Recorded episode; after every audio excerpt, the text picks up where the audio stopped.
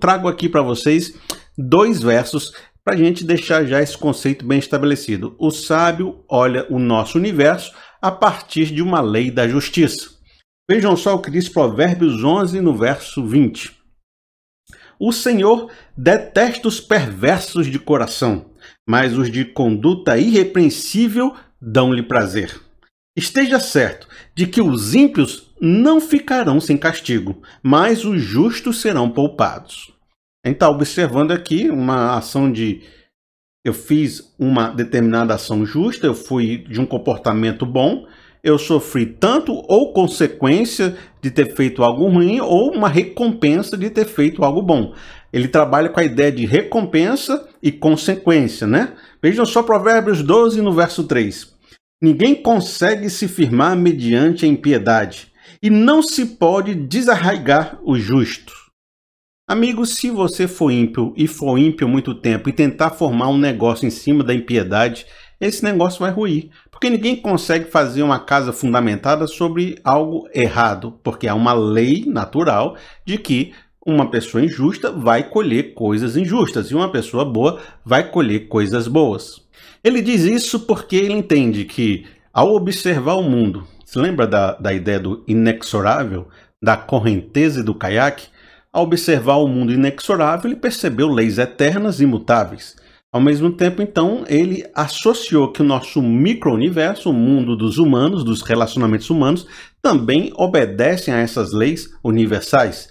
E como Deus é bom, é justo, a sua lei é boa e perfeita, assim também uma boa conduta vai fazer boas recompensas. E a isso se baseia a grande parte das igrejas que a gente conhece, das religiões, de que se você tiver uma vida justa, pura e santa, você vai receber o favor de Deus. Você vai ter uma casa bem construída, você vai ser uma pessoa que vai ter uma honra, uma boa reputação, Deus vai se agradar de você. E assim, se você for uma pessoa também é, como filho pródigo que sai gastando a vida dissolutamente, você vai acabar é, entregando comida aos porcos. Essa é a lógica da maior parte da visão religiosa que nós temos e essas primeira e a segunda aula a gente tratou um pouco de fundamentar essa visão.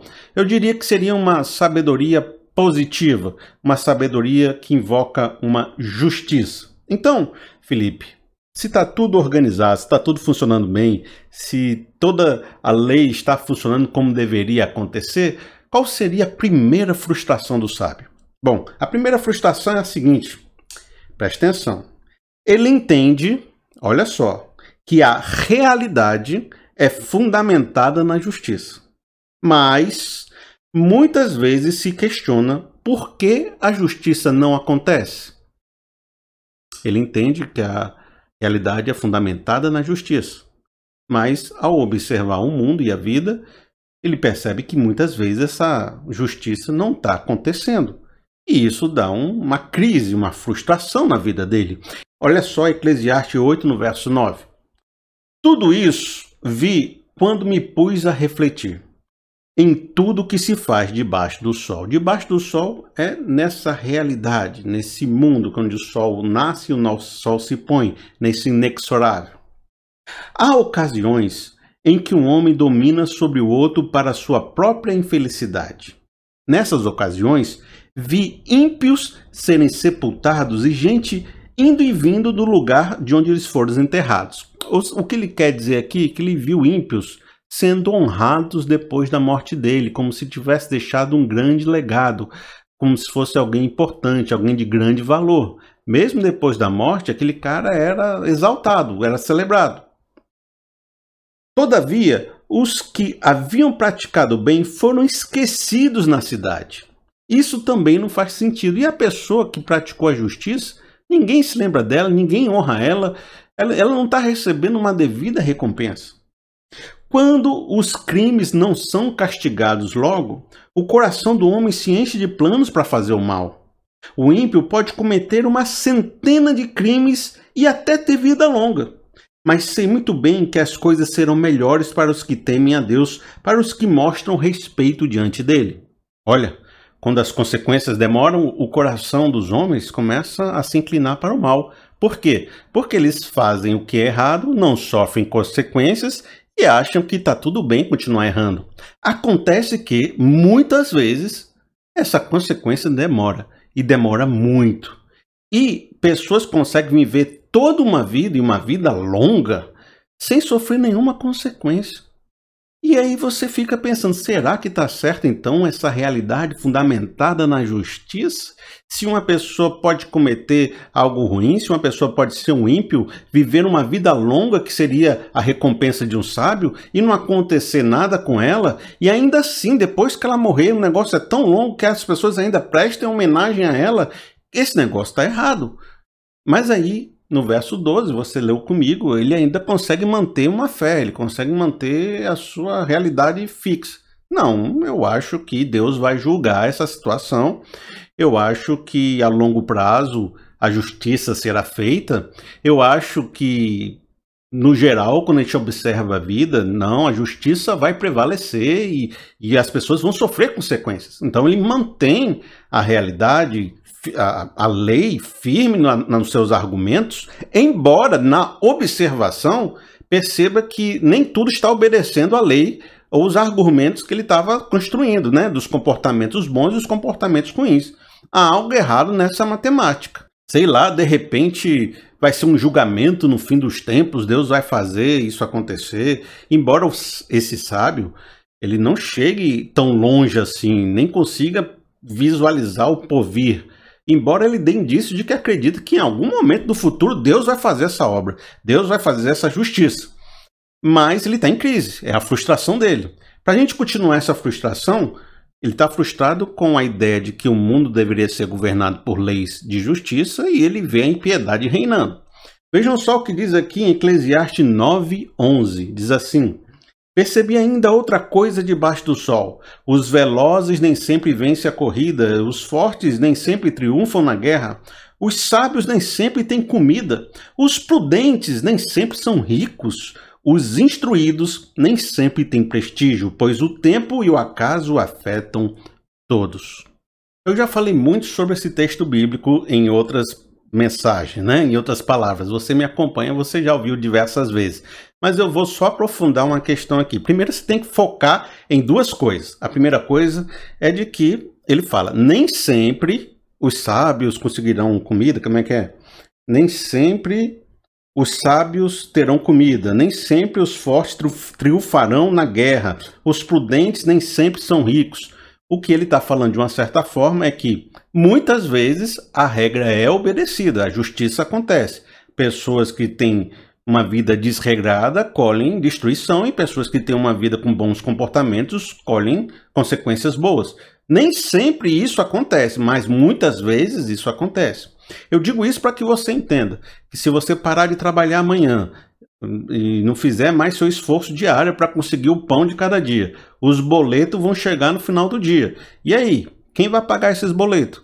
Quem, daqui a pouco você é mandado embora do, da sua casa porque não pagou aluguel, você Sabe, você cria uma série de conflitos em casa, você cria um bocado de dissensão no seu casamento, acontece um divórcio, porque você não fez por onde, você não foi fiel, você não foi uma pessoa atenciosa, diligente, habilidosa. Então, a verdade é que, se a gente olhar para a nossa realidade também, muitas vezes, essa regra dá certo. Se a gente não trabalhar, a gente não tem dinheiro. E se a gente não tem dinheiro, a gente não consegue ter uma vida bem construída. Mas a segunda coisa que você tem que prestar atenção nesse texto bíblico que a gente leu, que ele diz, ó, o tempo e o acaso afetam todos.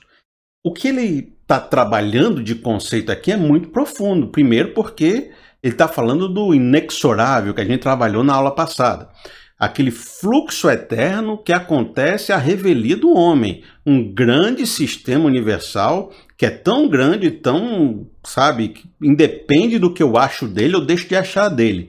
Se eu tiver uma vida A, o tempo vai passar do mesmo jeito. Se eu tiver uma vida B, o tempo vai passar do mesmo jeito, porque o tempo não está nem aí para aquilo que eu acredito ou deixo de acreditar.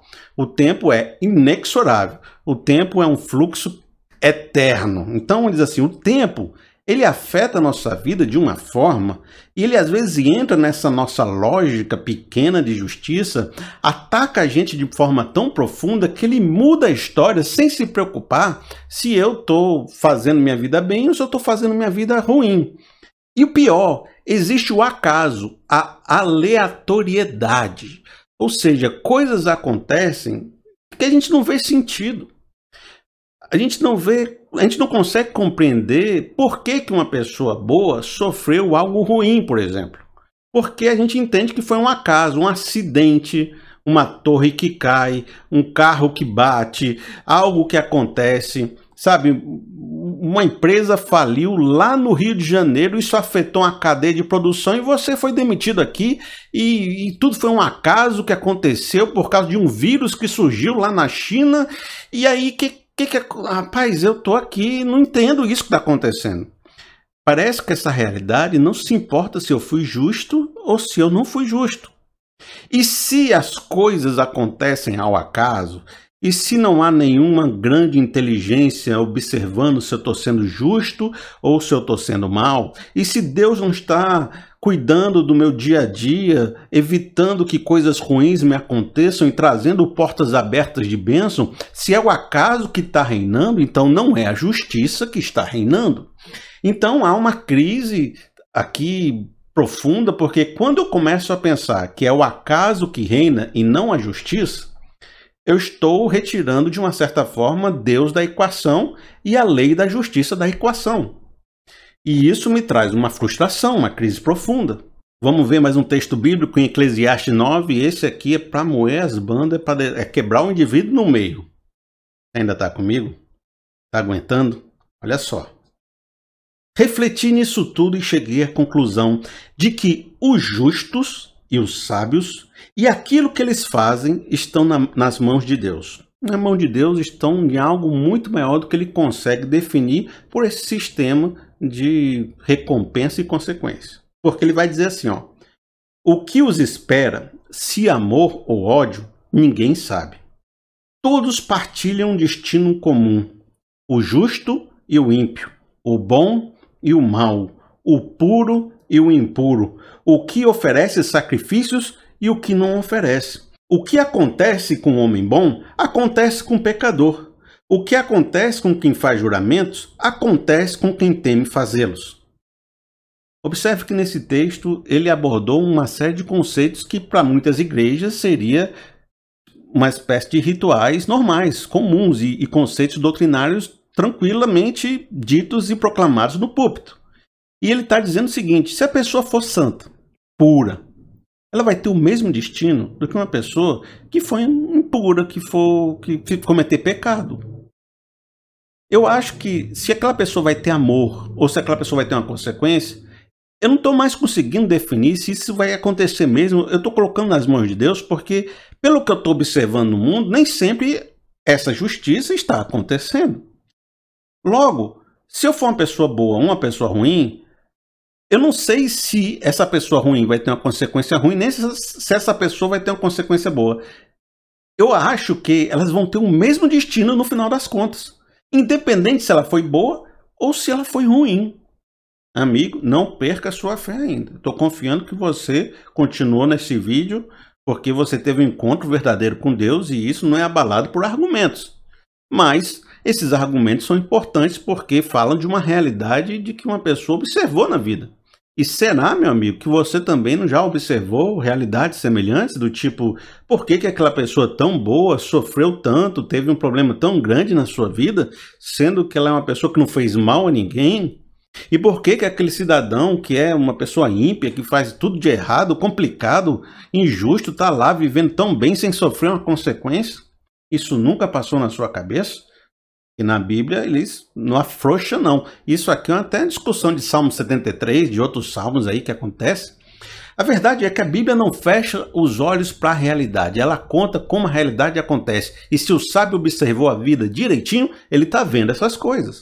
Mas será que fazer rituais de purificações, campanhas, ou tentar ter uma vida super justa, evitando o mal de todo jeito, vai me trazer alegria e felicidade mesmo? Não sei, mas ele vai continuar a reflexão. Ele vai continuar mais profundamente agora. Segura na cadeira, porque vai ser forte.